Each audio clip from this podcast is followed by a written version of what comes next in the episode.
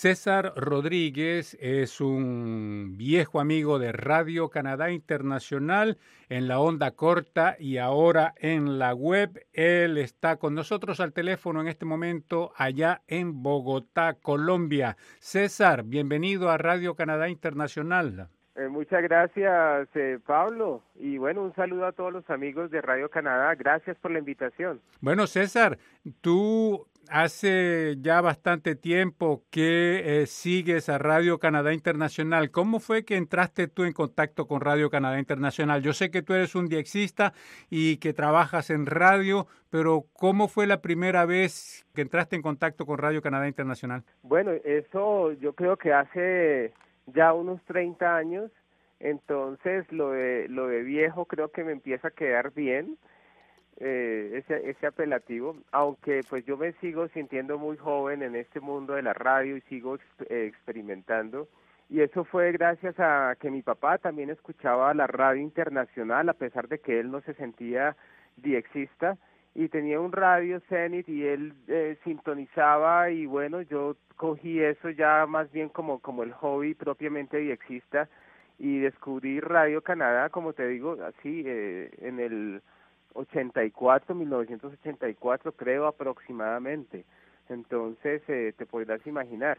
Y a partir de eso me quedé allí y pues tengo muchas QSLs, un par de premios, me he ganado con ustedes y bueno, aquí sigo en sintonía, ahora desde la web, como dices. Bueno, sí, y justamente ha seguido esa evolución eh, a través de la onda corta hasta las nuevas tecnologías en la web hoy en día.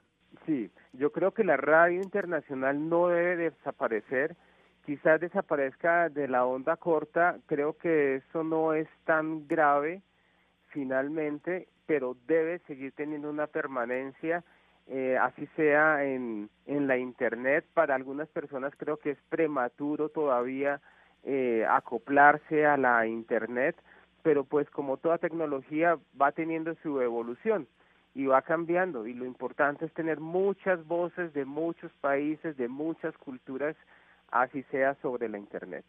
Y justamente, César, ¿cuál es tu opinión sobre esta nueva programación de Radio Canadá Internacional en la Internet? Teníamos nuestra programación en la onda corta que ha cambiado sensiblemente con respecto a lo que estamos proponiendo ahora en la web. Bueno, yo creo que es necesario siempre un cambio y una renovación. Por ejemplo, ahora ustedes tienen que colocar fotografías, tienen que hacer unos textos, escribir unos textos, montarlos sobre la, sobre la plataforma y también hacer unos programas más dinámicos, menos largos, eh, con temas más variados, con participación de oyentes como lo, ya lo venían haciendo hace mucho tiempo y yo creo que ese es el camino, sobre todo programas a veces más cortos. Yo creo que el, oyente de hoy eh, necesita, sí, quizás uno necesita la radio de la compañía, como se decía, la radio es compañía y uno colocaba el radio todo el día, una emisora dos o tres horas. Bueno, eso también permanece, pero creo que uno también le interesan los contenidos cortos.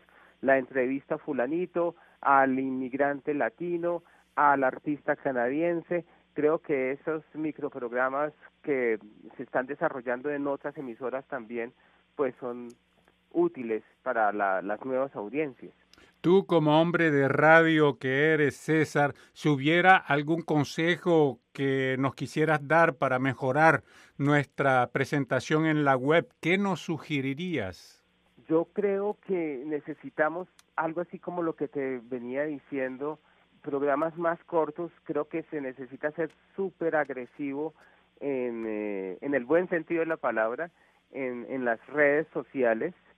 Se necesita eh, quizás tener algunos aliados que puedan replicar eh, los, las, los posts eh, en diferentes sitios, por ejemplo en Facebook hay cadenas de diexistas y de oyentes que tienen mil, mil quinientos eh, diexistas como Diexismo, que es un grupo eh, mexicano o cadena de X o el Club Venezolano de Diexismo y tener participación allí, ¿por qué no? Yo a veces eh, creo que deberían estas emisoras, ¿por qué no?